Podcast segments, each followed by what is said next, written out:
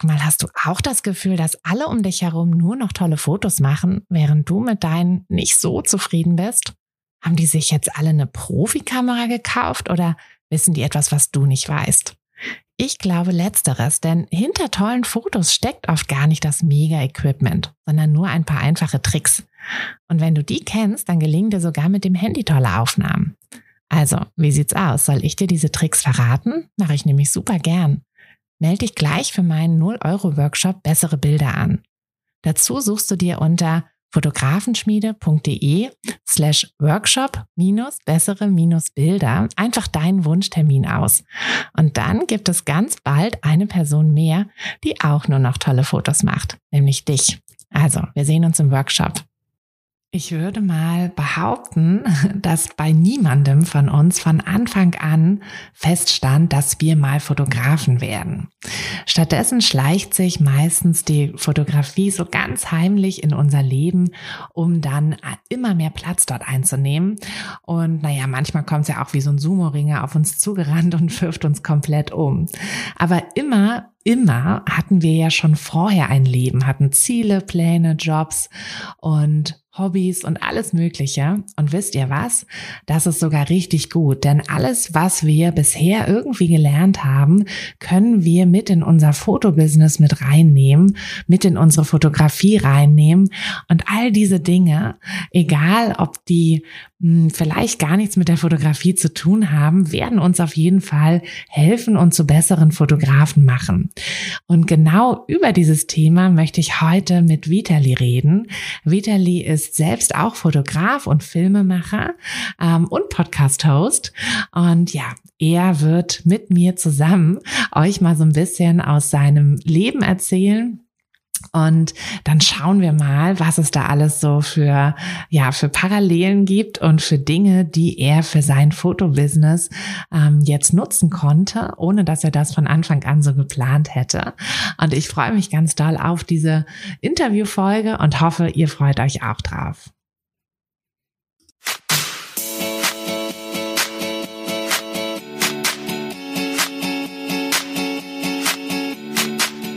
Herzlich willkommen zu einer neuen Folge von Fotografenschmiede der Podcast. Dein Podcast, wenn du dir ein eigenes Fotografenbusiness aufbauen willst, aber an der ein oder anderen Stelle noch etwas Starthilfe brauchst. Die gebe ich dir hier. Bist du bereit, mit deiner Kamera richtig gutes Geld zu verdienen? Dann lass uns loslegen. So, und ich würde sagen, wir starten auch direkt mal mit diesem Interview. Ich habe ja heute den Vitali hier, der ist ähm, Fotograf, Filmemacher und du bist ja auch Podcast-Host. Ne, so hatten wir uns ja kennengelernt. Und ja, stell dich doch einfach mal vor, bevor ich das jetzt hier machen ja, sollte Tine. und gar nicht ja. so gut kann. hey, Übung macht den Meister. Tine, vielen Dank erstmal, dass ich in deinem Podcast sein darf und danke nochmal, dass du auch in meinem warst. Ja, äh, das war sehr schön. Positives Feedback bekommen auch. Äh, sehr ich fand gut. das Gespräch einfach sehr, sehr schön und deswegen freue ich mich umso mehr, dass ich, dass wir heute wieder ein Gespräch führen. Ähm, mhm. Anderes Thema vielleicht, ähm, aber ich bin mir sicher, das wird auch wieder ein sehr, sehr schönes. Wer bin ich? Äh, Vitali Brickmann, Fotograf und Filmmacher, wie du gesagt hast, aus Bielefeld. Äh, viele machen dann immer den Witz an der Stelle, äh, Bielefeld gibt's doch gar nicht. Äh, doch, Bielefeld gibt es tatsächlich. man kann hier durchfahren, man kann auch hier anhalten am Bahnhof, man kann aussteigen. Man kann hier tatsächlich auch fotografieren, was ich sehr oft schon gemacht habe. und immer wieder einfach gemerkt habe, ich wohne hier schon so lange, ich fotografiere schon so lange, aber es gibt immer und natürlich könnte man hier ein ganzes Jahr lang, äh, ganzes Leben lang fotografieren, weil draußen einfach die schönsten Ecken zu finden sind. Und ähm, genau, Podcast, ich habe auch einen Podcast, Fotografie kann so viel mehr sein. Hab vor, weiß ich auch nicht, wie lange das schon her ist, äh, sieben, acht Jahren einen YouTube-Kanal gestartet, um einfach mein Wissen weiterzugeben, weil damals habe ich ja so Sachen vermisst. Ich habe immer, ich wollte auch lernen, aber damals ja, wurde immer so viel auf Technik und Technik eingegangen und viel weniger gezeigt, wie fotografieren Leute eigentlich, wie, wie kommunizieren die mit dem Model, was für Bilder entstehen vielleicht in der RAW-Entwicklung, bevor die dann halt irgendwie voll krass poliert werden oder so. Und genau solche Videos, die ich mir damals gewünscht habe, habe ich halt angefangen selber zu machen über YouTube. Ähm, genau, das ist so einmal das, was ich so mache. Und wenn ich das nicht mache, dann bin ich halt Ehemann äh, seit zehn Jahren und äh, Papa von zwei Kindern. Ja, mein Sohn ist mittlerweile schon 13 und meine Tochter ist jetzt vor kurzem sechs geworden. Genau, wenn ich jetzt äh, nichts vergessen habe. Klingt auf jeden Fall schon mal sehr viel. Genau. Und ja, fang doch mal vielleicht damit an, so ein bisschen noch zu erzählen, wie du ja zur Fotografie gekommen bist, denn unser Thema soll ja heute so sein, dass wir ja, dass wir uns einmal anschauen, wie quasi die Fotografie in unser Leben kommt und was vor allem aber auch schon ja davor war und was wir dann eben auch in unserer Fotografie nutzen können. Und ich hatte das im Intro schon mal so kurz angedeutet, dass es ja mehrere Möglichkeiten gibt, wie so die Fotografie ähm, oder halt auch das Fotografsein in unser Leben kommt. Bei manchen ist es so, ähm, ja, so still und heimlich. Also so war das bei mir. Ähm, bei anderen ist es irgendwie, ja, so wie so ein Sumo-Ringer, der auf uns zurennt und uns umhaut. und äh, dann ist man plötzlich Fotograf. Hm, aber erzähl doch mal, wie es bei dir war.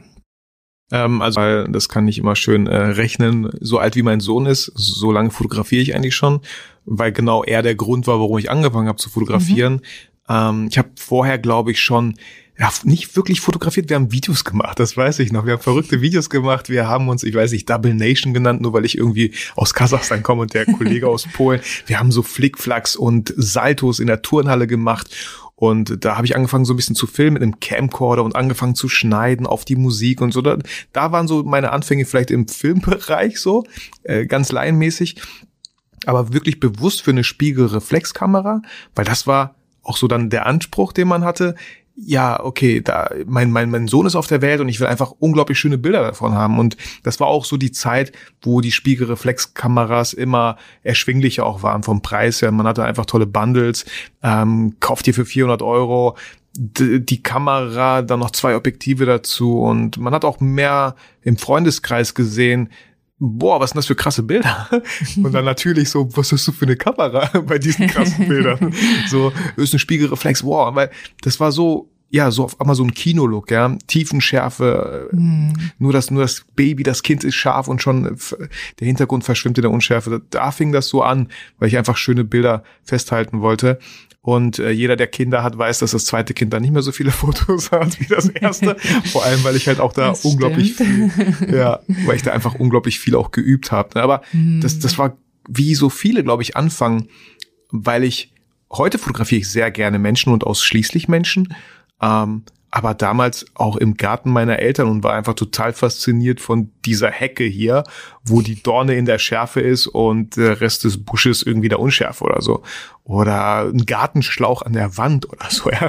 Also, das finde ich immer so total interessant äh, und vermisse ich auch manchmal so ein bisschen, wenn Leute etwas zum ersten Mal machen, wenn Leute etwas entdecken, neues Feld für sich entdecken und einfach da voll aufgehen, voll aufblühen. Mhm. Ähm, genau, das war das war so der Anfang äh, mit der Fotografie. Ja, das ist witzig. Das ist, ähm, also bei mir war das auch ganz ähnlich, dass ich am Anfang gar keine Menschen fotografiert habe, sondern immer nur irgendwie so Gegenstände oder Skulpturen habe ich ganz viel fotografiert. Mhm. Und äh, ja, dann Menschen kamen auch echt erst später dazu. Aber ich glaube, dieses, ähm, wenn das erste Kind da ist, das ist wirklich so ein, so ein Phänomen. Ne? Also das ähm, höre ich auch echt ganz viel, dass das bei vielen da dann einfach der ja, der Schalter umgelegt wurde. Also noch nicht unbedingt zum Fotograf werden, sondern einfach zum Hobby noch, ne? Dass man ja. irgendwie sich sagt, jetzt muss ich mal gescheite Bilder machen. Und damals waren ja auch die Handys noch nicht so gut. Also nee. mittlerweile hast du ja auch bei vielen Handys, dass du da so ein bisschen Bouquet machen kannst, aber das ist immer das, meine äh, Ausrede, warum meine Tochter nicht so viele Fotos mit der richtigen Kamera hat. Weil wir ja schon mittlerweile voll viele Smartphone-Bilder machen. Ne? Das ist ja. eine gute Ausrede. So. Na, ob sie das dann so gelten lässt? Ja, weiß man nicht. Und von da zum, zum professionellen Fotograf war es ja dann noch ein nächster Schritt. Wie jo. lief der denn so ab? Ja, es war schon, äh, schon auch ein langer Schritt, glaube ich, so, mhm. weil ich nie das Ziel hatte, damit wirklich Geld zu machen. Und ich glaube, das machen viele am Anfang nicht. Es gibt viele wenige, die sagen, ey, Fotografie, äh, boah, packt mich, äh, ich will direkt damit ein Business starten. Und ich glaube, das ist auch ein Grund war, warum wir das gerne, wenn wir zum Beispiel Kinder haben, anfangen zu fotografieren, weil die Motivation eine völlig andere ist. Die mhm. Motivation ist so eine sehr schöne Motivation. Wir wollen einfach unglaublich schöne Bilder, Momente von unserer Familie, von unseren Kindern festhalten. sobald, wenn, wenn die Motivation am Anfang ist, ich will damit Geld verdienen, ich weiß halt nicht, wie lange man das theoretisch mhm. durchhält. So. Ich glaube, das ist sowieso keine, also generell keine gute Motivation für irgendwas, ne? Ja, glaube ich, glaube ich auch nicht. Ich, ich will einfach nur irgendwie davon, also ja, ich glaube, äh, genau, so, damit kann man ja Geld verdienen. ja. Weil mein Job, den ich jetzt mache, mag ich nicht. Ah, damit kann man auch Geld verdienen. Ja, dann äh, gib mir mal dieses Ding und ich guck mal, wie das funktioniert kann ja nicht so schwer sein. Also genau, falsche Motivation. Mhm. Ähm, während, während ich Papa geworden bin, also wie gesagt vor 13 Jahren, steckte ich mitten in einer Schauspielausbildung in Köln. Ähm, ich hatte damals beschlossen, nach vielen Umwegen, nach einem abgebrochenen Abi, nach ein Jahr Fließbandarbeit in einer Kartonagenfabrik, ähm, wo man sehr viel Zeit hat zum Nachdenken, weil die Arbeit einfach mega, mega stumpf ist und man zwei Wochen lang einfach nur dasselbe macht tatsächlich so. Ähm, aber sehr lustig, weil ich glaube, ich wäre nie drauf gekommen, eine Schauspielausbildung zu machen, wenn ich nicht diese Zeit gehabt hätte, drüber nachzudenken. Und ich weiß noch wie heute, wie, wie, wie ich da stehe und Fingerlöcher stanze. Fingerlöcher, weißt du, was Fingerlöcher sind? Nein, erzähl's. Ähm, es gibt nur so eine Pappschachtel, da kamen halt damals CDs rein. Ne? Wir kennen das so als, als CD, die man kaufen kann in Plastik, aber es gibt auch so schöne aus Papier, mhm. wirklich schöne Schachteln. Ne? Und man muss ein Fingerloch stanzen, damit man die halt mit dem Daumen aufmachen kann. Weil sonst, ja, musst du ja so reinfrickeln, um das aufzumachen. Aber wenn du so ein was ausstanzt, damit du das mit dem Daumen mhm. festhältst, während du die Schachtel aufklappst, ne? so. Ähm, genau. Side Note an, an der Stelle. Ähm, und da dachte ich mir so, hey, okay. Ich bin jetzt hier fast ein Jahr was wollte ich eigentlich schon immer mal in meinem Leben gemacht haben? So. Und da kam mir die, die Idee, ja, ich wollte es schon irgendwie mal Schauspieler werden. Ja, egal wie groß man das jetzt so denkt. Und ähm, habe den Entschluss gefasst, direkt am selben Abend zu Hause gegoogelt, geguckt, äh, was für Schauspielschulen gibt es, wo gibt es die? Dann habe ich gesehen, oh, es gibt staatliche, es gibt private. Bei einer staatlichen sollst du einen modernen und einen klassischen Monolog äh, dir vorbereiten. Ich so, wow, keine Ahnung, was beides, keine Ahnung. Und bei dem, bei der privaten Schule, die ich dann besucht habe in Köln, die Arturo, da war so ein Workshop von Freitag bis Sonntag. Hat so, glaube ich, 100 Euro gekostet, weil natürlich auch Dozenten daran beteiligt waren, die bezahlt werden müssen. Und ähm, da habe ich mir das einfach mal angeschaut. Und ähm, dann kann man jetzt natürlich, also Private haben nicht so guten Ruf wie staatliche, weil natürlich denkt man, ja, Private, die nehmen ja alle, und damit das Geld reinkommt. Ähm, ich kann sagen, so ist es nicht ganz. Ähm, Natürlich werden am Anfang Leute genommen, aber wir waren am Anfang 30 Schüler, glaube ich, in der Klasse, geteilt auf zwei, am Ende waren es vier. So. Oh, okay. Man hat auch Prüfungen, man hat auch, man, natürlich kann man auch wiederholen, wenn man das möchte. Manche sind nicht so weit, bei manchen macht es absolut keinen Sinn. Also das war auch ganz viele verschiedene Menschen. Eine mhm. sehr spannende Ausbildung, die ich da besuchen durfte, die ich keineswegs bereue, eher im Gegenteil. Und als ich zwei Jahre Papa war, äh, als ich, als ich Papa wurde, war ich zwei Jahre schon auf dieser Schauspielschule und wollte sie abschließen. Mhm. Und das Schöne, weil ich ja fotografiert habe, angefangen habe zu fotografieren, hatte ich auf einmal um mich herum in Köln super viele Menschen. Menschen, Schauspieler, die theoretisch auch Bilder brauchen für ihre Setkarten. Ähm, Schauspieler, die teilweise genau wussten, wie sie gucken möchten. Das war für mich voll, voll, voll schön und angenehm, Fotos von denen zu machen, weil wir kennen natürlich auch alle diese Phasen, wo wir die Freunde überreden müssen oder unseren Ehepartner, der eigentlich gar keinen Bock hat, unser Fotomodell zu sein. Und als wenn nicht schon die Technik stressig genug wäre, müssen wir uns auch noch auf den Mensch konzentrieren, mit ihm kommunizieren, ihn motivieren. Ähm, das fiel bei Schauspielern nicht ganz weg. Aber es war für mich erstmal irgendwie ein schöner, entspannter Einstieg mit Menschen also Menschen tatsächlich zu fotografieren.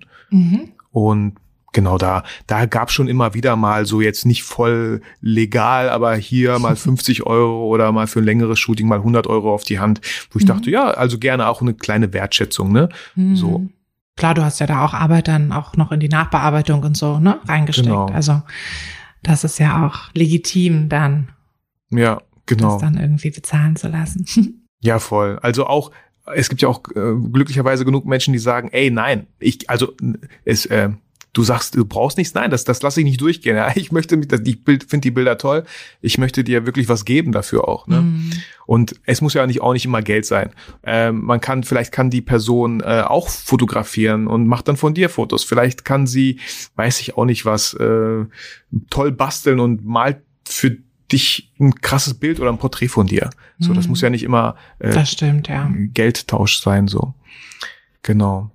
Ähm, Ja, und von, von da, also nachdem ich die Schauspielausbildung abgeschlossen hatte, hatte ich halt irgendwann entschieden, äh, ähm, noch Medienproduktion zu studieren, ähm, weil ich am Ende meiner Schauspielausbildung als Sprecher in Offenburg engagiert war. Die haben da so ein sehr cooles 3D-Hörspiel gemacht mhm. und äh, ich durfte da die Hauptrolle sprechen. Das war für mich total wertschätzend. Ich fand ich voll cool. Bin dahin nach Offenburg und habe gesehen, die, ich habe diese FH gesehen, wo so ja Sachen passieren, ja, wo wo Projekte gestaltet werden von Studenten zusammen, äh, sowas wie so ein Hörspiel. Und äh, ja, so wie ich bin, direkt danach meine Frau angerufen und gesagt, Schatz, ich brauche äh, mein Fachabi, weil ich möchte studieren gehen. weil ich hatte ja mein Abi damals abgebrochen. Ja. Also, also habe ich mein Fachabi auf dem zweiten Bildungsweg ähm, abgeschlossen, was auch eine unglaublich schöne Zeit war, weil auf einmal habe ich Fachabi, ne, Schrägstrich Abi gemacht, weil ich es wollte, weil ich ein Ziel hatte. Nach der zehnten, als ich das gemacht habe, hatte ich kein Ziel. Das war einfach nur so, alle machen das, also mache ich jetzt auch, weil ich, mhm. ich weiß ja gar nicht, was ich sonst machen soll. und da war die Motivation gleich null. Mhm. Ähm, und deswegen habe ich es auch irgendwann abgebrochen. Ähm, genau. Und nach sieben Semester Medienproduktion mit zwei Kindern irgendwann schon mal ähm, wurde ich, äh, habe ich ein Praktikum in der Werbeagentur gemacht, wo natürlich auch viel Foto und Film ähm, ja, wo ich da viel Videos erstellt habe, F Fotos gemacht habe, ähm, habe ich mich dann selbstständig gemacht. So wurde so ein bisschen reingeschubst, ähm, weil, weil die Agentur mir einen Freelancer-Vertrag angeboten hat. Die wollten mich nicht übernehmen, konnten mich nicht übernehmen, wo ich auch ganz froh drum war, weil ich durch YouTube und so viele Sachen auch selber mache, gerne mache und ich mir nicht vorstellen konnte, irgendwie fix äh, äh, 9 to 5, sage ich mal, unter der Woche für irgendjemand anderen zu arbeiten die ganze Zeit, so, sondern auch meine eigenen Sachen halt realisieren wollte. Und ja, seit fünf Jahren bin ich halt selbstständig. Äh, läuft mal besser, mal schlechter, je nachdem, was da draußen so passiert. ähm, und ja, weit ausgeholt, Tine. Aber das war so ein bisschen dieses, äh, ja, äh, Karussell meines beruflichen Werdegangs. Ja, cool. Eine Zwischenfrage. Was ist ein 3D-Hörspiel? Ähm, gibt's noch gar nicht so oft oder ich weiß auch nicht, warum das sich nicht irgendwie etabliert hat. ähm, wenn du dir die Kopf, also wir haben es aufgenommen, ich war gefesselt mit einer Puppe hinter mir, so, ähm, die so fünf Mikrofone hatte. Mhm. Und wenn du dir das Hörspiel anhörst, bist du mein Kumpel, der mit mir zusammen gefesselt sind. Wir haben halt irgendwie solche Drogenbosse total verarscht. Wir wollten deren Geld haben. Und dann hörst du halt, wie der Drogenboss auch wirklich, weil er wirklich im Raum rumgegangen ist, um uns herum und dann auch mal wirklich ans Ohr flüstert so, ne? Hey! Oder so und ich oder ich zu ihm flüster, hey, bleib mal locker, Mann, jetzt reiß dich zusammen, hör auf rumzuheulen und so, ne? Ähm, das, das, äh, so ein richtiges 3-Hörspiel, 3D-Hörspiel. Also wenn du es hörst, hörst du von wo jemand sich hinbewegt, ne? so, ne? Also cool. nicht nur, nicht nur Monospur, sondern wirklich ja. 3D. Cool. Hm, nee, das ja, habe ich tatsächlich ich noch, äh, noch gar nicht irgendwie gehört. Obwohl ich äh, auch viele Hörspiele gehört habe immer, aber das, das noch nicht. Aber cool. Hat sich vielleicht nicht so ganz etabliert, ne? nee, vielleicht. Oder vielleicht auch nur bei mir nicht angekommen. vielleicht sitzen jetzt alle Hörer da und denken so, hä, wieso ja, kennt ihr das was? nicht? Oh, was? Ich kenne nur 3D-Hörspiele. ja, eben. Nein, glaube ich nicht. Also ich, ich, ich sehe sowas auch eigentlich schon, und das ist pff, zehn Jahre her oder so, ne? Also irgendwie. Ja. Naja, müssen wir uns jetzt alle auf die Suche nach 3D-Hörspielen machen. Ja, genau. Vielleicht kriegst du ja so Nachrichten oder so. Bestimmt. 3D-Hörspiele, die man total empfehlen kann. Ja, oder wir, wir machen mal irgendwie so einen Kurs dazu oder so. Ja. ähm, okay, dann ist also das quasi durch deinen Sohn motiviert, aber dann auch durch quasi die ganzen Möglichkeiten, die du dann auch durch die Schauspielerei hattest, ist dann quasi die Fotografie so ein bisschen zum Job geworden. Genau. Kann man, also, kann man so sagen, oder? Ja, das, man hat festgestellt, ey, man kann etwas irgendwie gut und die Leute mhm. sind halt bereit dafür, Geld zu zahlen. Mhm. Ne? Also, und schon entsteht so ein kleines Business, wo man denkt, so, oh, ist ja ein netter Nebenverdienst, ist ja ein ja. nettes Standbein. Was, ähm, glaube ich, auch der richtige Weg ist, ne? Also wir hatten ja eben gesagt, dieses mit irgendwie, ich will nur Geld machen oder so, dass es immer nicht funktioniert. Ja. Ähm, aber ich, ich denke, also ich sehe das auch ganz, ganz viel, ähm, oder mir wird das auch ganz viel von anderen Fotografen erzählt, dass, ähm, ja, dass man halt einfach, man kriegt ein gutes Feedback auf die Fotos und merkt so, hey, ich kann auch andere mit meinen Fotos happy machen. Ja, nicht nur irgendwie meine Familie und mich, sondern auch noch Freunde und vielleicht auch Fremde und dann entwickelt sich daraus so langsam langsam so ein Business. Also so, so höre ich das auch ganz viel. Und so war das ja bei dir dann im Prinzip auch, ne? Dass du. Ja, und ähm, hier kann man vielleicht auch nochmal gucken. Es gibt ja ähm, Fotos von, von Privatleuten, die einfach Fotos für ihre Wohnung haben möchten zum Aufhängen in ihr Album, ja, als Erinnerung. Mhm. So. Und bei, bei den Schauspielern war das ja zum Beispiel so, ähm, ob du willst oder nicht, du brauchst eigentlich Bilder, weil mhm, du brauchst stimmt. eine Setcard. Und das mit stimmt. diesen Bildern, äh, das unterschätzen auch so viele, vor allem Fotografen am Anfang, was für eine Macht teilweise echt deren Bilder haben. Weil wenn das Bild gut ist, dann hast du vielleicht die Rolle bekommen. Mhm. Und das, das Bild, was ich von dir gemacht habe, hat dich, also ne, hat äh, dir die, den Eintritt gegeben in diese Rolle, wofür du dann bezahlt wurdest wo viele Schauspieler jetzt erstmal sagen würden, boah, so, und ich war jetzt nicht teuer, ne, aber heute wäre ich wahrscheinlich sehr teuer, dann, wenn ich angefangen hätte, äh, dass man einfach sieht, ah, okay, ich zahle dieses Bild, weil das Bild, mit dem Bild könnte ich halt einen Job bekommen. Hm. Oder äh, weiß ich nicht, ob Tinder jetzt ein guter Vergleich ist. Aber auch, auch da, wenn, wenn wirklich jemand vielleicht einen coolen Match haben möchte oder wirklich sich mal so ja, schöne Bilder von sich haben musst möchte. Musst da auch gescheite Bilder reinstellen. Musst du gescheite Bilder machen und die Erfolgschancen steigen halt so. ganz, ganz einfach. Also wir, wir, wir reden immer unsere Bilder so klein oder ja, sind ja einfach nur Bilder oder ja, ich mache das ja nur nebenbei und ja, danke, meine Bilder, ich weiß, die sind toll, aber ach, da gibt's ja so viele tolle andere Fotografen. Das ist ja, nein, so, ne, also an der Stelle vielleicht redet eure Bilder nicht klein, sondern mhm. können echt äh, einiges, einiges bewegen. Ja, aber auch in jeder, in jedem Bereich, ne? Also selbst die Familienbilder, die bewegen ja auch was. Also weil die ja dann auch später irgendwie die Erinnerungen wieder hervorrufen und so, ein, so eine Kindheit ja auch dokumentieren. Voll. Und ja, auch genauso wichtig sind. Genau, ich weiß nicht, wie viele, hast du viele Bilder, wo du klein warst, so, wo deine Eltern Bilder von dir gemacht haben? Also nicht so viele, wie meine Kinder jetzt werden, ja. aber doch schon einige, ja. Aber mein Mann zum Beispiel hat kaum welche und der findet das mm. total schade. Mm. Also Fänd der auch total schade, hat echt ja. nur irgendwie so drei Bilder und äh, sagt auch immer Spaß zum Spaß so, ja, ich weiß gar nicht, ob ich nicht adoptiert wurde, ja. weil es gibt gar keine Bilder von mir. Aber das, ähm, das waren halt auch andere Zeiten und ähm, genau, also der kommt auch ursprünglich aus Russland und da mhm.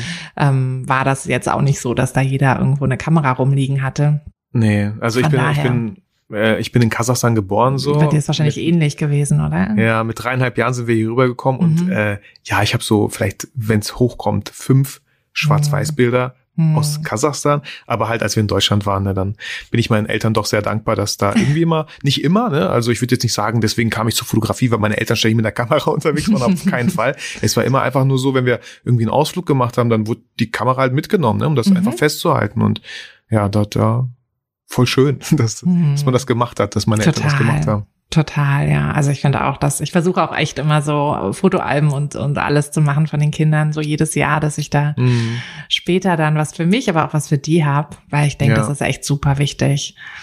Genau. Voll schön, voll gut, dass du das auch machst, so, weil das kostet Zeit und ähm, ja. Es ist alles machbar, aber wir haben ja immer so viele Dinge, die irgendwie anscheinend dann doch vielleicht wichtiger sind. Aber Kinder sind immer eine gute Motivation. Das stimmt, die Prioritäten, ne? Ja. Ähm, lass mich doch noch mal kurz zurückkommen. Du hast ja gesagt, dass du ähm, ja, dass du quasi durch die Schauspielerei dann an deine ersten Fotojobs gekommen bist. Mm, und auf der anderen Seite hat es dir ja aber wahrscheinlich total geholfen, dass du selber wusstest als Schauspieler, ähm, was gewünscht ist, ne, so an, an Fotos, oder? Also kann man das schon so sagen? Also ja. ich, du merkst, ich will jetzt ein bisschen so wieder auf unser Hauptthema zurückkommen, dass, ähm, dass eben das, was du vorher gemacht hast, also die ist ja jetzt kein, irgendwie keine Voraussetzung, wenn man Fotograf mhm. werden will, dass man Schauspieler genau, ähm, nein, eine Schauspielerausbildung macht, überhaupt nicht. Aber, ähm, aber die, die Sachen dort werden dir ja also zumindest mal im Hinblick auf die Wünsche deiner Kunden was gebracht haben, aber wahrscheinlich auch noch in anderen Hinsichten, oder? Vielleicht kannst du da ja noch mal ein bisschen ausholen. Ja, sehr gerne. Also was ich heute tatsächlich auch immer wieder sage, ist, ähm, dass ich, ich, ich kenne es vor der Kamera zu stehen, aber auch hinter. Also ich kenne beide Seiten. Ähm, und, und das ist immer für mich so ein Zeichen, dass wenn ich gebucht werden möchte, ja, ich bin Fotograf und oder Videograf und Filmemacher, ähm, aber es entstehen nicht nur Bilder und Fotos, sondern ähm, der Mensch, so die Kommunikation, wie ich mit dem Menschen umgehe, beim Job, beim Auftrag, das habe ich halt irgendwie alles auch so natürlich super viel durch die Schauspielschule gelernt, mhm. wie man mit Menschen umgeht, wie man selber behandelt werden möchte, Empathie, Sympathie, solche Sachen, ähm, weil man natürlich auch selber auf der Bühne stand und sich auch mit Themen auseinandergesetzt hat. Wie wirkt man eigentlich? Wie wirke ich eigentlich? Wir hatten da irgendwie eine Aufgabe, sind zu zweit durch die Stadt gegangen, durch, durch Köln und sollten einfach Passanten fragen, wie wirkt dieser Mensch neben mir auf sie? So, ohne dass okay. ich irgendwas sagen durfte. Ja. So, ja. Äh, und dann irgendwie teilweise auch böse, weil immer wenn ich so einen konzentrierten Blick habe, schaue ich anscheinend sehr, sehr böse. ähm, aber da lernt man halt viel. Mhm. Und je besser man sich selber auch irgendwie kennenlernt, umso besser kann man sich halt in den anderen hineinfühlen. Und für mich natürlich war, es war ein einfaches Schauspieler zu fotografieren, weil die halt auch selber diesen Prozess durchgemacht haben. Mhm. Aber wenn ich heute sage, ähm, ich bin Fotograf und Filmemacher, einfach auch mein, mein Benefit oder, oder mein Pluspunkt ist einfach, dass ich beide Seiten kenne, dass ich auch, wenn jemand schüchtern vor meiner Kamera ist, wenn jemand sich nicht traut, wenn er nicht, wenn er sich unsicher ist, dass ich immer sage, hey, alles cool, ich kenne das Gefühl. So, wir, wir, wir kommen schon beide zu, äh, zu einem sehr guten Ergebnis, weil ich dann auch, glaube ich, einfach diese Empathie habe, äh, jemanden locker zu machen, die Kamera mal beiseite zu legen, ähm, mal ein bisschen zu quatschen. Mhm. Auch wichtig, also was heißt quatschen, hört sich jetzt erstmal so wie Smalltalk an, nein, aber sich wirklich für den anderen zu interessieren, bevor man anfängt zu shooten. So, ja, so ein bisschen irgendwie sich locker machen, weil je besser der Gegenüber dich kennenlernt, umso mehr kann er sich auch, glaube ich, für deine Bilder öffnen und mhm. fühlt sich nicht irgendwie so abfotografiert, sondern irgendwie, wir fotografieren gemeinsam hier und erstellen Bilder für dich. Du bist natürlich das Motiv, ich der Fotograf. Aber ich glaube, das ist etwas sehr, sehr Wichtiges. Mhm.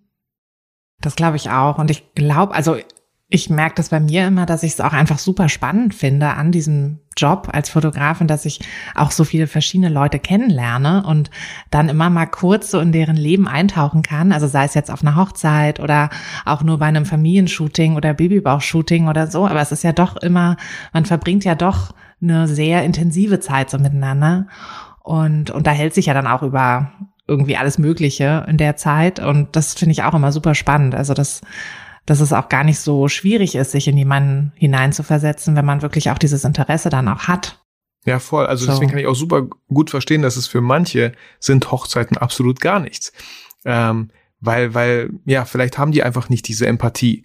Mhm. Ähm, ein, ein Trick, den ich immer anwende, ich weiß nicht, wo ich es mal gehört habe oder so, ist, äh, wenn ich auf Hochzeiten unterwegs bin, ich bin jetzt nicht der absolute Hochzeitsfotograf, so fünf Hochzeiten im Jahr reichen mir, so als, als, als Papa. Mhm. Ähm, weil die ja immer am Wochenende stattfinden. Mhm. Ähm, ich habe mir mal angewöhnt, so, während ich auf einer Hochzeit bin, stelle ich mir einfach vor, dass ich gefilmt werde. Jetzt nicht irgendwie so stalkermäßig, nein, dass irgendwie die ganze Zeit eine Kamera auf mich gerichtet ist, ohne irgendwie Druck. Nein, das, damit ich einfach weiß, ähm, dass ich, dass ich gerade auch irgendwie nett und freundlich schaue, dass ich nicht irgendwo mal, weil es mir, oh Mann, hier passiert gerade nichts, dass ich irgendwo gelangweilt in der Ecke stehe mhm. äh, oder auf mein Smartphone schaue, sondern wirklich einfach einen schönen Eindruck hinterlassen möchte und ähm, auch, auch einfach gucke, oh, da liegt, weiß nicht, Papier auf dem Boden. So, an meiner Hochzeit würde ich das nicht wollen, dass da jetzt Papier liegt, dann hebe ich es auf, weil viele glaube ich so, ja, ich bin da Fotograf, ich bin hier nur für Fotos da. Also ich persönlich bin auch für Fotos da, aber versuche mich da auch so ein bisschen zu integrieren. Ähm, jetzt nicht mit irgendwelchen Leuten da irgendwie zu trinken oder so, ähm, aber so wie du halt gemeint hast, ja, so man, man taucht in das Leben von den Leuten ein und ist für, für einen kurzen Moment man einfach Teil davon. Mhm. Und ich glaube, das hat mir, da hat mir auch die Schauspielschule natürlich sehr viel geholfen, sich vielleicht relativ schnell irgendwie ja so, so, so ein bisschen zu integrieren, so zu gucken, ah, wie ist hier so der Vibe und äh, wie muss ich mich jetzt also nicht verstellen, aber so ein bisschen vielleicht anpassen, mhm. ähm, damit ich auch, auch nicht total auffalle oder so. Mhm. Weil wir Hochzeitsfotografen, wenn wir Reportagen fotografieren, ich vergleiche mich immer mit so einem Ninja. Ich gehe einfach rum und mache ein paar Flugrollen und so, mache meine Fotos und bin dann irgendwann weg, so. Ja. Um vorher noch Tschüss zu sagen, aber ja. ja, aber cooles, eine coole Idee, dass mit diesem, dass man gefilmt wird, sich das so als, als Bild irgendwie vorzustellen. Ja, ich das, war mit einmal war ich mit einem Kollegen unterwegs, äh, ganz kurz Tina, einmal mhm. mit einem Kollegen, er hat Videos gemacht, ich habe Fotos gemacht und dann stand er da mitten im Raum, fast auf der Tanzfläche, äh, die eine Kamera in der Hand hängt so, ne? Und äh, ich so, boah, lass mal, lass doch mal kurz nach draußen gehen oder so frische Luft schnappen, aber aber doch nicht so hier stehen. so, mhm. ja. Ähm, finde ich geht halt gar nicht, weil ja, Das stimmt, ja. Nee, ist ein cooler, ein cooler Tipp. Also ähm, der wäre mir jetzt so noch gar nicht gekommen. Also ich versuche natürlich auch immer irgendwie professionell da so rüberzukommen, aber ähm, ja, das ist ein, cooler Trip, äh, Trick, Tipp, ja. Trick. ähm, und da, da merkt man natürlich auch wieder, ne, dass, ähm, dass deine Ausbildung dir da, dir da was gebracht hat. Ähm, wie ist es denn mit dem Studium gewesen? Hat dir das jetzt für die Fotografie an sich oder eher so aus technischer Hinsicht was gebracht? Also ähm, beim, beim Studium, also Medienproduktion hat viele mhm. verschiedene Fächer, so, da habe ich ganz bewusst jetzt nicht, nicht Fotografie genommen, ähm, weil ich dachte so, hey, okay, fotografieren, ja, kann ich so oder mache ich auch schon genug. Mich haben viele andere Themen interessiert, wie Typografie, Design, ähm, aber auch 3D-Grafiken, ähm, ein bisschen auch Filmbereich, ähm, wo, wo ich einfach fand, so immer dieses Gefühl von, man lernt einfach was Neues dazu. Ähm, ich habe natürlich auch volles Verständnis, wenn man sich auf eins einschießt und voll der Profi darin wird, aber ich fand schon immer auch viele andere Sachen spannend und wollte die halt auch lernen. Und mhm. ich glaube, wenn man sich mit Typografie auseinandersetzt und Design, dann kommt irgendwie am Ende alles zusammen mhm. und man kann halt selber vielleicht schöne Flyer gestalten. Man muss nicht jeden immer fragen, weil, oder man hat einfach ein schönes Bewusstsein für Gestaltung und für Design und mhm. kann die ja mhm. super in die Fotografie mit einbinden. Wenn es um, ja. um Apps geht wie Unfold, wo man so Collagen im Hochformat für Insta Instagram Stories vorbereitet. Ja, mhm. äh, wie, wie ist da die Komposition vielleicht? Wie ist die Balance? Welche Schriftart nehme ich, um einen schönen Kontrast zu erzeugen?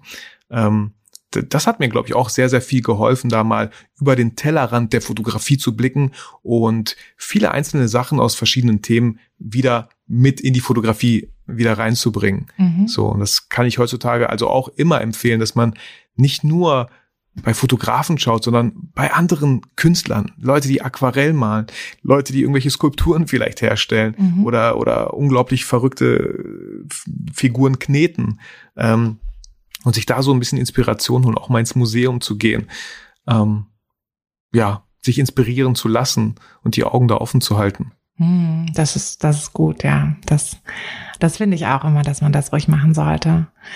Hm. Ich kann mir vorstellen, dass einige jetzt gerade denken, so ja, ist ja schön und gut, jetzt hat er, ähm, hat er Schauspielerausbildung und dann das Studium ist ja auch so ein bisschen äh, in diese kreative Richtung und so, aber bei mir ist das total anders. Hm, ich habe eine Freundin zum Beispiel, die ist ähm, Ärztin, also Medizinstudium, hat da auch lange auf den Studienplatz gewartet, ähm, ist jetzt Mama und macht halt nicht die Ärztin-Karriere, die sie sich, glaube ich, vorher vorgestellt mhm. hat. Ähm, und wir hatten uns neulich getroffen und sie war wirklich super unglücklich mit ihrem Leben und meinte dann aber, na ja, jetzt habe ich ja aber halt so lange studiert und jetzt muss ich das ja auch nutzen.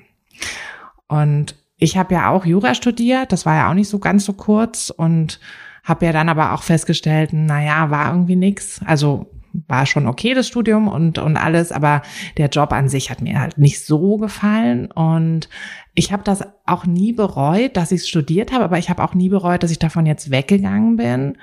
Und denke halt auch immer, ich kann auch diese Sachen irgendwie nutzen. Also so Ne, so, so wie du halt sagst, du ähm, nutzt bestimmte Soft Skills, auch die du im Studium und in der Ausbildung gelernt hast, ähm, die du jetzt in die Fotografie mit einbringen kannst. Und ich glaube, dass man irgendwie immer diese ganzen Sachen, die man so gelernt hat, doch wieder mit einbringen kann. Hm, wie siehst du das? Also ja, voll. Also ähm, erstmal voll schade, dass sie so unglücklich ja, ist. Ja, total. Ähm, also voll, voll, voll schade, weil wir einfach, weil sie vielleicht auch einfach eine gewisse Erwartungshaltung hatte. Mhm. Okay, sie hat sich so vorgeplant und vorgestellt und auf einmal kam das Kind, was ja auch voll schön ist, aber dann muss man halt de dementsprechend halt irgendwie vielleicht auch wieder anpassen und justieren. Mhm. Und ich glaube, das habe ich in meinem Leben halt auch oft getan. Ähm, Freunde von mir machen sich lustig, dass ich nie in meinem Leben gearbeitet habe damals, weil ich ständig irgendwie Abitur gemacht habe, dann doch da ein bisschen, dann eine Schauspielschule, dann hier und da. Ähm, aber letztendlich, ähm, das, was ich heute mache, ähm, ist genau das, was ich auch irgendwie in der Vergangenheit, was mich geformt hat. Ich sage immer so, ich ähm, bin jetzt wegen der Schauspielschule, ich bin zwar nicht im Fernsehen, aber ich bin auf YouTube, ich mache keine Hörspiele, aber ich mache einen Podcast.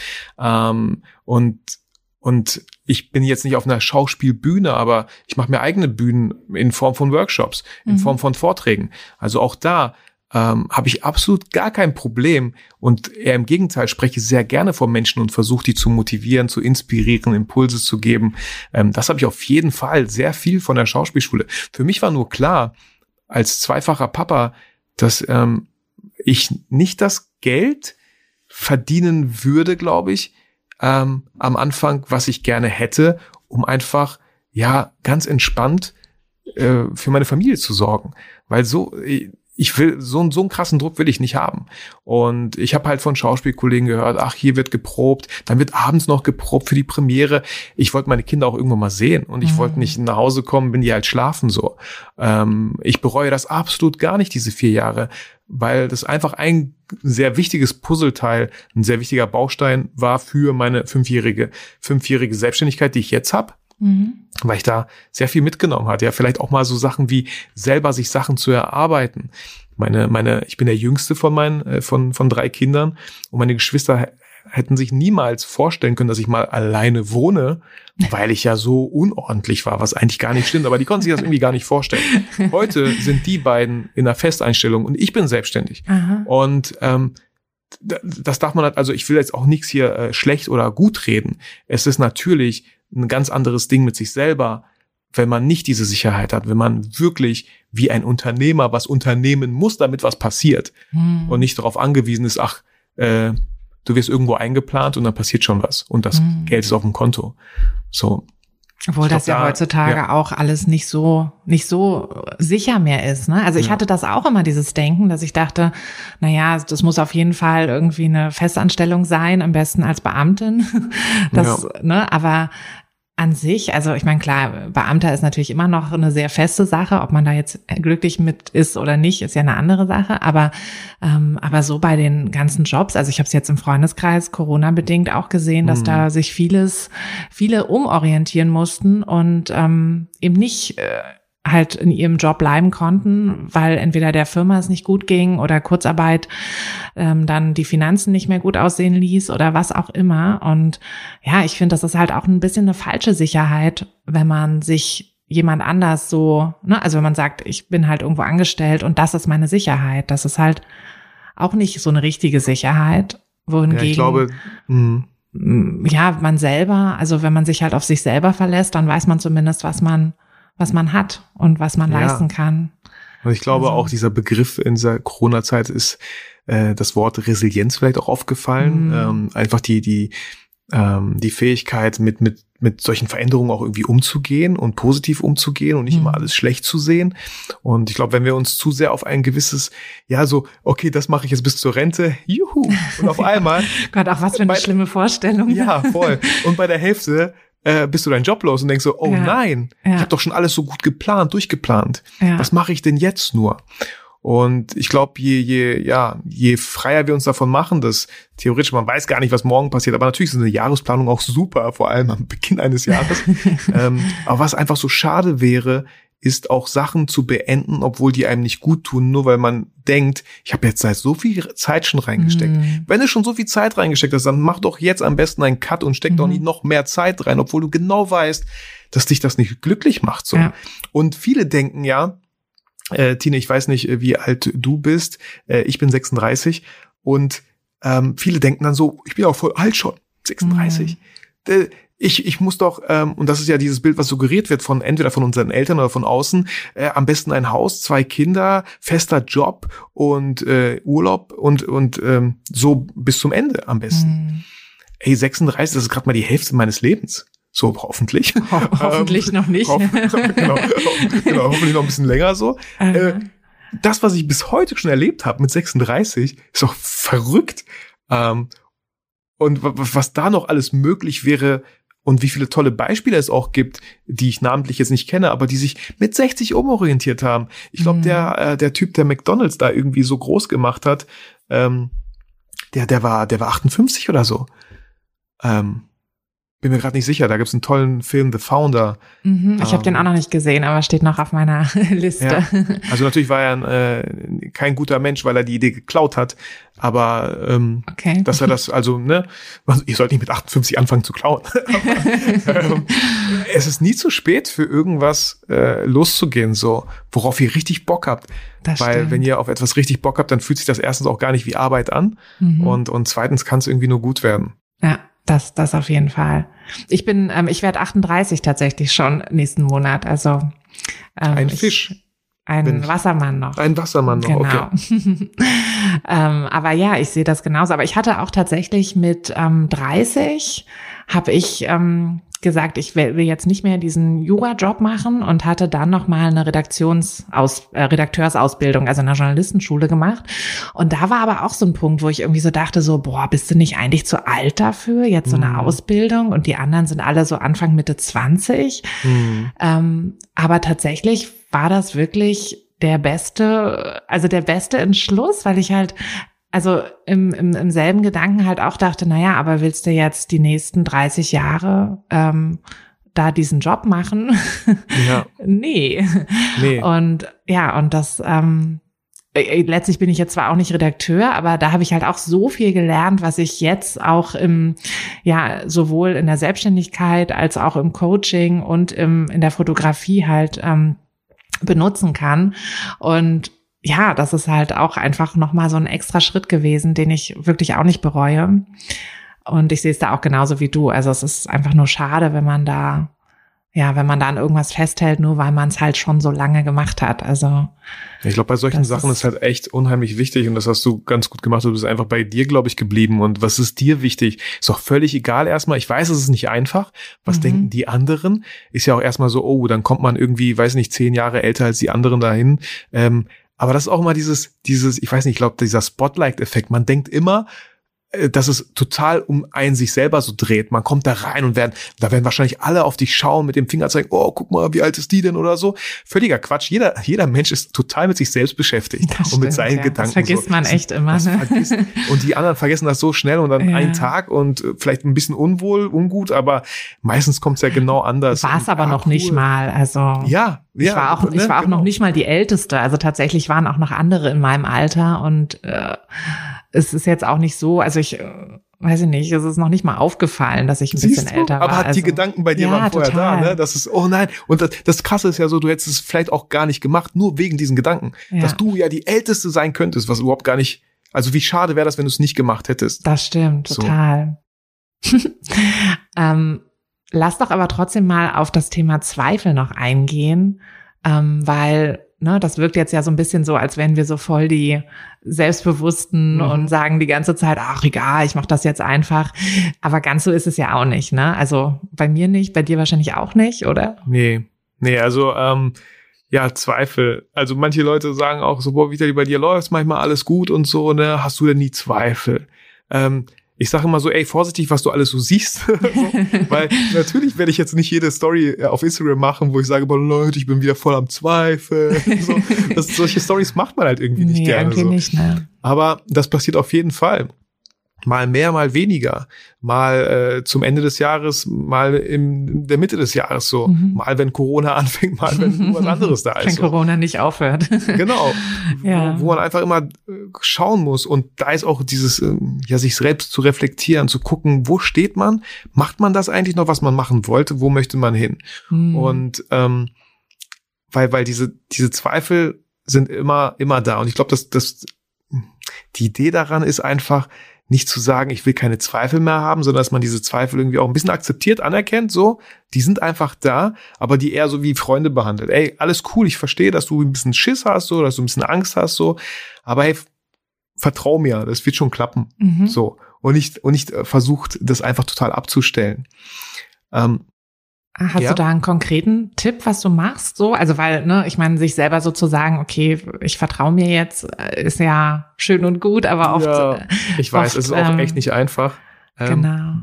Ganz oft, wenn ich anfange zu zweifeln, ob das alles richtig ist, was ich hier so mache, ähm, ist der erste Schritt, den ich meistens mache, ist weg von mir und gucken, was ich anderen irgendwie Gutes tun kann. Ja, ich habe mhm. ich hab noch zwei Kinder. So, ich habe eine Frau. Ähm, ich habe eine tolle Community so auf verschiedenen Kanälen. Ich habe ich hab Familie, dass man da einfach mal guckt, ein bisschen weg von sich selber gehen. Ich verstehe da, äh, erstmal denkt man so, ja, aber es geht doch um mich, so, aber viel zu oft spricht da irgendwie so das Ego von uns und nimmt sich manchmal selber viel zu wichtig. Und auch wenn man anfängt zu zweifeln, immer so ein Bild, oder, oder so ein Satz habe ich letztens gelesen, sei dankbar für die Probleme, die du nicht hast. Sei dankbar für all die Probleme, die du nicht hast. Man denkt immer so, boah, ich habe aber Probleme und ähm, schaffe ich das wirklich, wenn ich mich selbstständig mache mit der Fotografie? Äh, was, was, was ist, wenn ich damit kein Geld verdiene? Was ist das? Und bevor man irgendwie gestartet hat, und man startet oft aus einer tollen Motivation raus, äh, haben die Zweifel da schon alles irgendwie kaputt geredet. Mhm. Und man fängt überhaupt gar nicht an. Ähm, vielleicht eine Möglichkeit, das, was man angeht, in, in entweder, was hier auch viele machen, nebenbei sich aufzubauen, einfach zu gucken, wie es so läuft und nicht jetzt voll, ich habe immer dieses Bild von diesem ins kalte Wasser springen, aber man hat vorher gar nicht in den Pool geguckt, ob da Wasser drinne ist. So, dass man erstmal so guckt, okay, ey, da ist Wasser drinne, was für eine Temperatur hat das? Ah, so, ja, ganz angenehm. Da ist natürlich der Druck nicht da, das wirklich vielleicht ähm, so, so richtig zu machen, weil man ja immer denkt, ja, ich habe einen festen Job, das mache ich nur nebenbei. Ähm, du merkst schon, Tine, ich habe da jetzt auch nicht so die perfekte Antwort. Ähm, ich glaube, die gibt's auch nicht. Also ja, jede Zweifel sind mancher lauter, manche, manche total unbegründet. Ich glaube. Ja. Nee, ich finde das auch ganz gut, mal, also so einen anderen, anderen Gedanken oder Ansatz so zu wählen. Also, dass du halt sagst, ne, ich gehe quasi so mal von mir weg aus meiner Blase und überleg mir, ne, was so bei den anderen so ist und doch, finde ich, finde ich gut. Weil ich muss sagen, ich mache es so ein bisschen so, dass ich immer mir überlege, okay, was ist das Schlimmste, was passieren kann? Mhm. Dann versuche ich dafür irgendwie einen Plan zu machen, aber das ist ja auch wieder nur bei mir irgendwie. Also ähm, finde ich, finde ich gut, da mal so ein bisschen mehr über den Tellerrand zu schauen. Das werde ich mir auch mal auch mal vornehmen. das ist auch ein schönes Bild, also wo du sagst, so was ist das Schlimmste, was passieren kann. Und hier in Deutschland ist das Schlimmste, glaube ich, was passieren kann, dass du Hartz IV bekommst, was teilweise manchmal mehr ist, als wenn man leider irgendwo anders vielleicht mal, mal arbeiten geht. So. Mhm. Also das wäre das Schlimmste, was passieren könnte. Aber was denken wir in unserem Kopf so? Das Schlimmste, was passieren könnte, oh, ich äh, muss die Wohnung kündigen, ich habe kein Auto mehr, ich muss unter einer Brücke schlafen, ist so totaler Quatsch. Total. So, ähm, und deswegen, ich glaube, das Schlimmste, was passieren könnte, wäre tatsächlich, wenn wir irgendwann sehr, sehr alt sind und das einfach total bereuen, mhm. dass wir es nicht gemacht haben. Das stimmt. So, ich glaube, das ist das Allerschlimmste, was passieren kann. Und das ist so auch ein bisschen meine Motivation, dass ich das nicht möchte, dass ich nicht hm. Weil ich glaube, es ist ein sehr, sehr unschönes Gefühl, wenn man denkt, ist das dein Ernst? Du hast, das waren nur zwei, drei Jahre, die du vielleicht da mal ausprobieren hättest können. Und hm. nach den drei Jahren, wenn es nicht funktioniert hätte, wärst du so, dein Chef hat sogar gesagt, hey, probier's aus, du kannst wieder zurückkommen, so wenn es nicht klappt.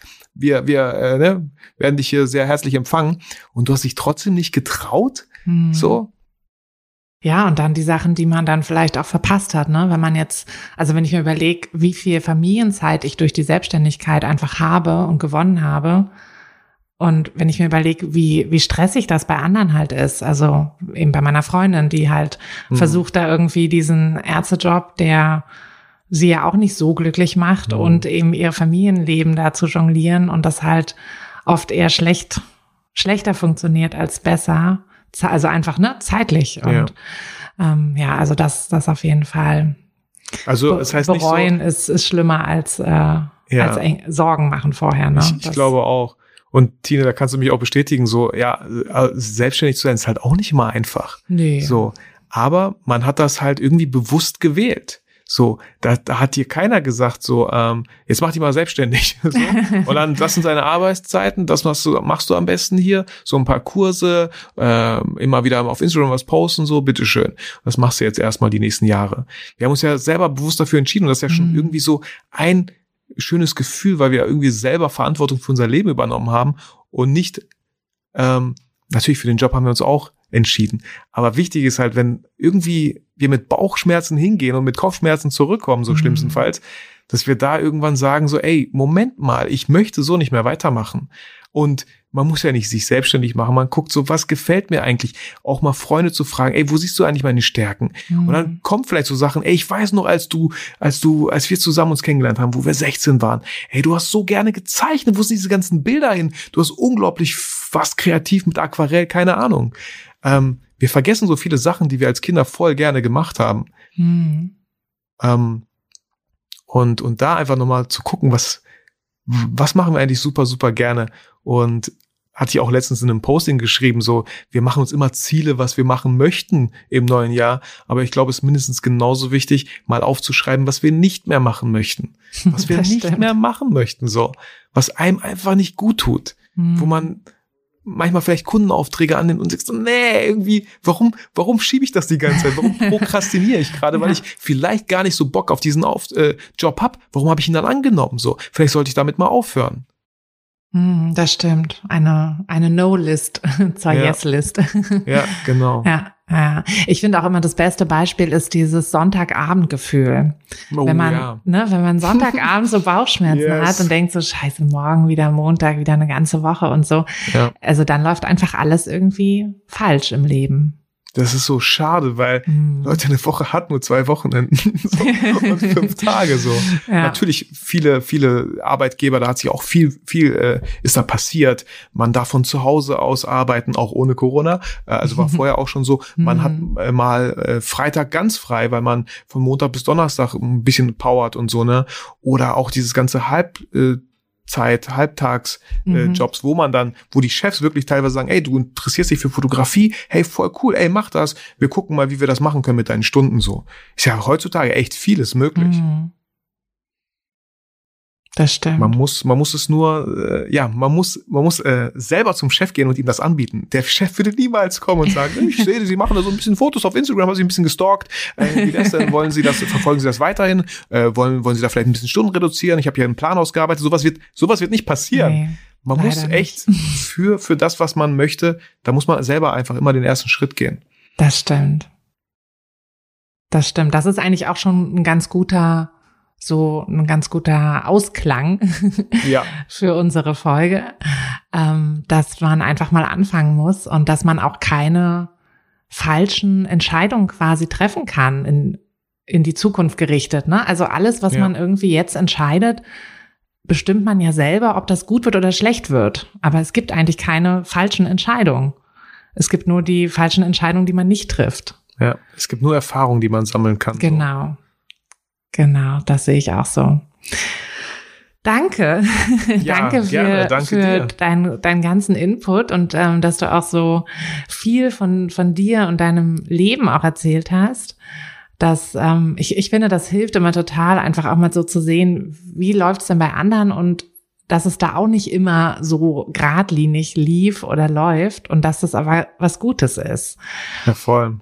Dass Voll, also am Ende haben wir uns selber dafür entschieden und ich glaube, mein, eins meiner höchsten Werte ist einfach Freiheit. Mhm. So, das ist, äh, habe ich für mich entdeckt, so eins meiner höchsten Werte und genau das darf ich irgendwie leben. Allein schon, dass wir diesen Podcast aufnehmen. Ich habe glücklicherweise dir nicht geschrieben, oh Tine, 9.30 Uhr, passt mir gar nicht. Entweder abends nach, wenn ich Feierabend hab, oder in der Mittagspause vielleicht ganz kurz reichen 30 Minuten.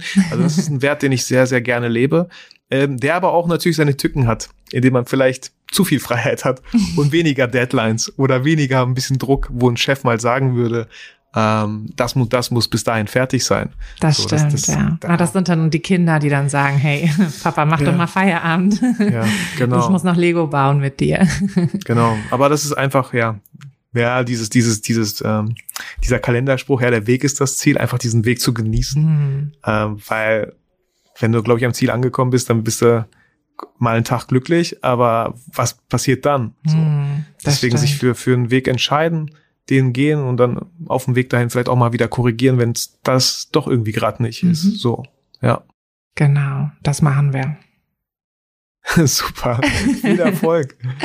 ja, danke dir auch und äh, genau, dann nochmal danke, dass du, dass du hier warst und ja, ich freue mich schon, wenn wir vielleicht irgendwann nochmal eine Folge zusammen machen können. Tine, sehr gerne. Ich danke auch dir für deine Zeit, auch danke an deine, an die Zeit deiner Hörer, dass mhm. du bis hierhin zu Ende gehört hast. Vielen Dank und ähm, ich wünsche dir ein erfolgreiches Jahr 2022, was das auch immer bedeuten mag für dich. Ähm, aber das wünsche ich dir. Genau, das wünsche ich euch auch. Hat dir der Podcast gefallen, dann würde ich mich sehr über eine Bewertung freuen. Und du kannst den Podcast natürlich auch sehr gerne abonnieren, sodass du keine der zukünftigen Folgen verpasst. Wenn du mich nicht nur hören, sondern auch sehen möchtest, dann folg mir doch sehr gerne bei Instagram. Und dort kannst du mir auch immer schreiben, wenn du Vorschläge, Wünsche oder Anregungen für diesen Podcast hast oder einfach Fotofragen loswerden möchtest. Ich freue mich auf jeden Fall ganz doll von dir zu lesen oder von dir zu hören und ja, würde sagen, bis bald auf einen virtuellen Kaffee. Deine Tina.